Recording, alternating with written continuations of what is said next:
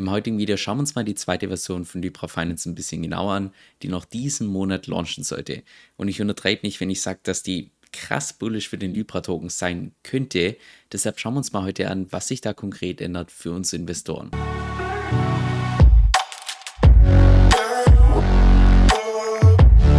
In meinem ersten Video zu Libra V2 haben wir uns schon angeschaut, was sich auf der Protokollseite ändert. Im heutigen Video geht es primär um die Tokenomics, also im Wesentlichen alles, was das Angebot und die Nachfrage entsprechend beeinflusst, also alles, was für uns Investoren relevant ist. Dann lass uns auch direkt mit dem ersten Punkt starten und zwar ist es ja derzeit hier bei Libra V1 so, dass du hier sämtliche Rewards, die du bekommst, nochmal zusätzlich boosten kannst um bis zu 100% ohne Boost, also wenn du diese Boost-Funktion hier gar nicht verwendest, bekommst du beispielsweise derzeit hier fürs Minden von diesem Stablecoin ungefähr 16%.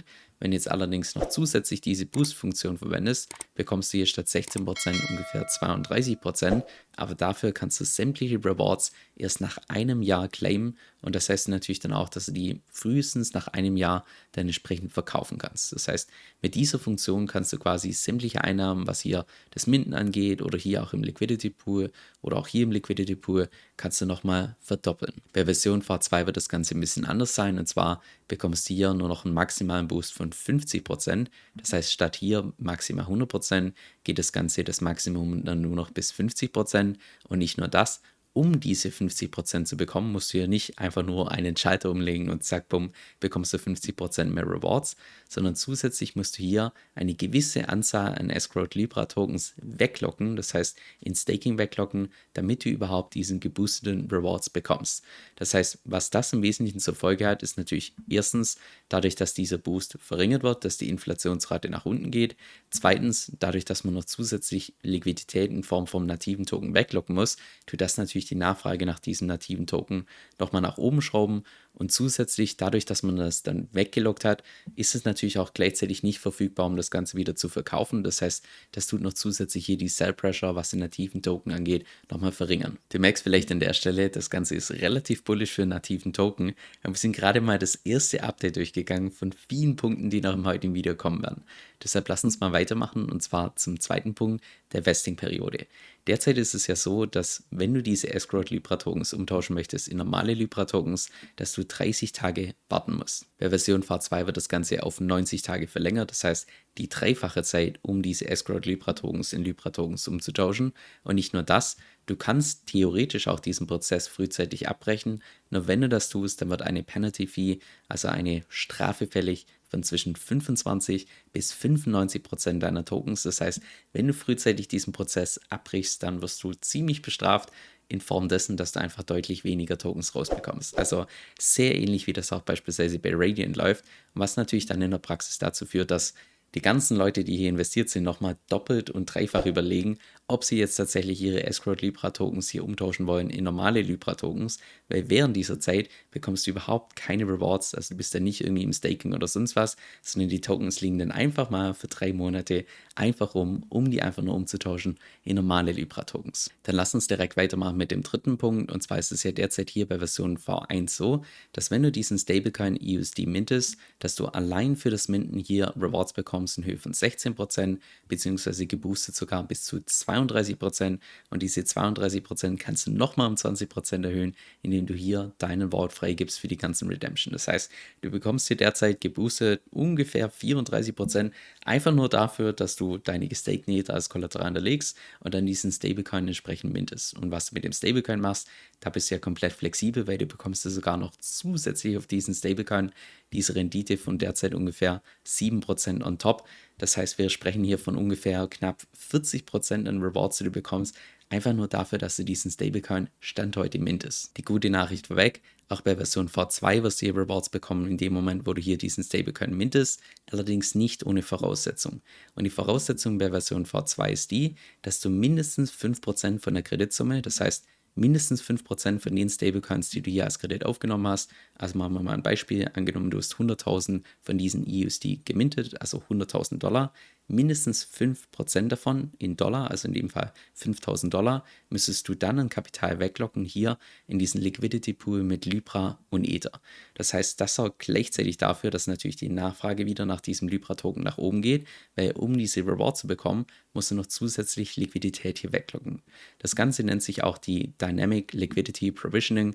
Diesen Namen brauchst du dir nicht merken, sondern nur, dass dafür für diese Rewards 5% entsprechend von der Kreditsumme notwendig sind, dass du die dann entsprechend weglockst. Dann zur vierten Änderung, und zwar kommen bei Version V2 hier noch zusätzliche zwei Pack-Mechanismen dazu. Zum einen diesen Premium Suppression Mechanism, zum anderen hier diesen Stability Fund.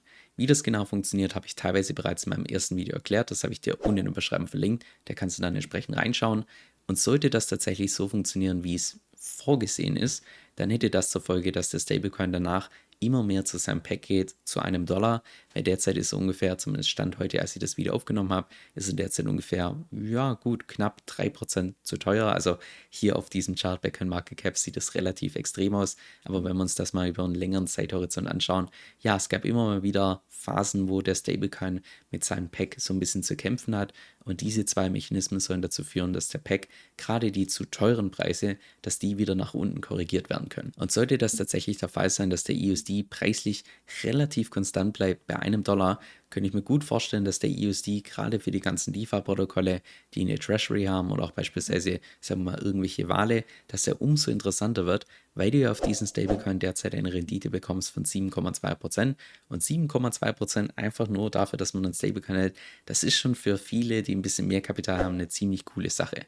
Und wenn das tatsächlich so kommt, dann hätte das womöglich zur Folge, dass hier der, ich sag mal, die ganzen Stablecoins, die derzeit im Umlauf sind, dass hier die Anzahl nach oben geht und 1,5% von dieser Anzahl wird ja jedes Jahr ausgezahlt hier an die ganzen Leute, die im Staking sind mit diesem Libra-Token. Das heißt, diese Rewards würden dann entsprechend nach oben gehen. Und wenn die Rewards nach oben gehen, heißt das natürlich auch gleichzeitig, dass hier die Nachfrage nach diesem Libra-Token nach oben geht. Das heißt, selbst diese ganzen Pack-Mechanismen von diesem Stablecoin hätten dann zur Folge, dass entsprechend die Nachfrage nach diesem Libra-Token nach oben geht. Und dann noch zur fünften Änderung, die nahezu eins zu eins den gleichen Effekt hat. Und zwar kommt jetzt im derzeitigen Stablecoin, dem EUSD, kommt noch ein zweiter Stablecoin dazu, den sogenannten PE-USD. Und das ist ein Stablecoin, der dann Omnichain läuft. Das heißt, der wird auch auf unterschiedlichsten Chains, auf unterschiedlichsten Layern verfügbar sein. Und wenn man den, also wenn man mit diesem Stablecoin hier einen Kredit aufnimmt und diesen Kredit wieder zurückzahlt, wird eine Gebühr fällig von 1,5%. Und diese 1,5%, die dann quasi als zusätzliche Protokolleinnahmen mit dazukommen, die werden zu 100% wieder hier ausgeschüttet, hier im Staking. Das heißt, auch das tut nochmal hier diese Rendite, die APR nach oben schrauben. Und wenn hier die Rendite nach oben geht, geht wiederum die Nachfrage nach diesem Libra-Token nach oben. Aktuell ist die zweite Version von Libra bereits auf dem Testnetz verfügbar. Das heißt, theoretisch könntest du das auch selbst Stand heute schon entsprechend testen. Derzeit wird das Ganze wohl noch geauditet mit zwei unterschiedlichen Audits, was grundsätzlich schon mal ein gutes Zeichen ist. Das Testnetz sieht auch derzeit in etwa so aus, wo du dann hier auf der linken Seite auch schon mal siehst, dass das Ganze dann Omnichain ist, weil die Version V2 auch auf Arbitrum dann launcht. Das heißt, du könntest das Ganze auch verwenden mit viel geringeren Transaktionsgebühren wie derzeit auf Ethereum.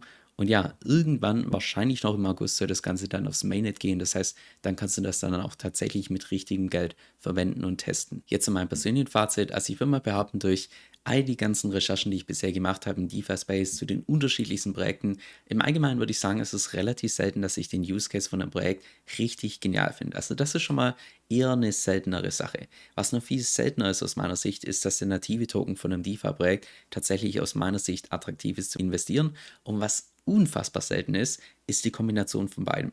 Dass sowohl der Use Case von einem Protokoll richtig genial ist, als auch die Tokenomics hinter einem Token, also dass, die, also dass beides einfach auf beiden Seiten genial ist.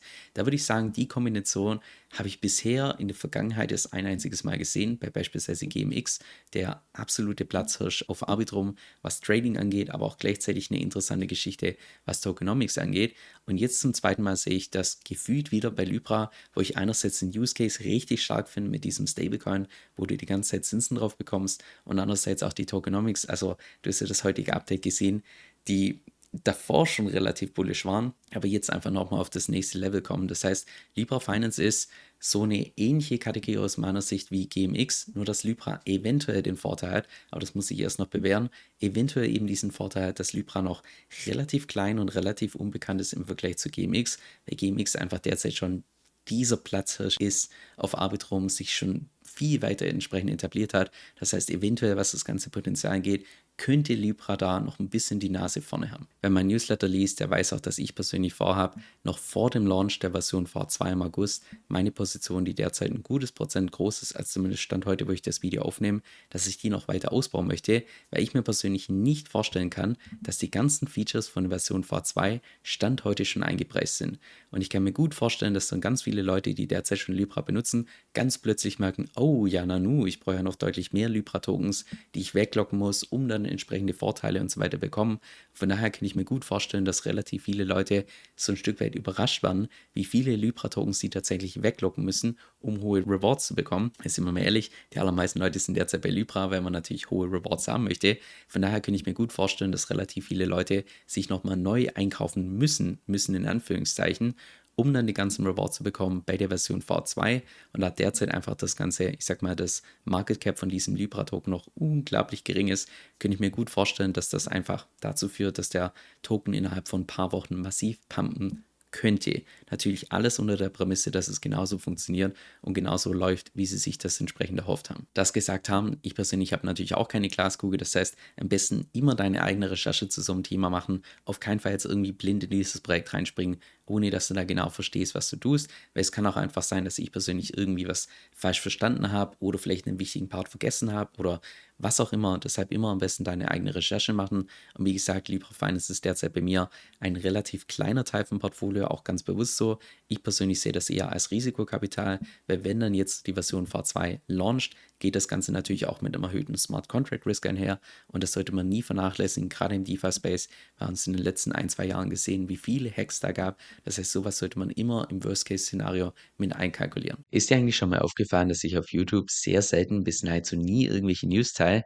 Das hat natürlich einen Grund. Und zwar zum einen, dass ich persönlich davon ausgehe, dass der mit Abstand größte Teil der News absoluter Nonsens ist und für die Praxis einfach irrelevant ist.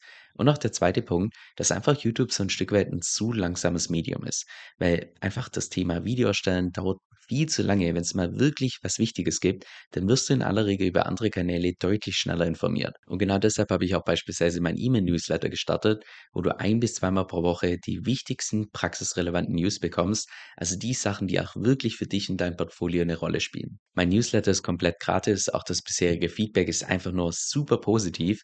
Falls du da mal selber reinschnuppern möchtest, geh einfach auf meine Homepage kevinsoe.com, das ist K-E-V-I-N soe.com und dann bist du danach immer auf dem aktuellen Stand.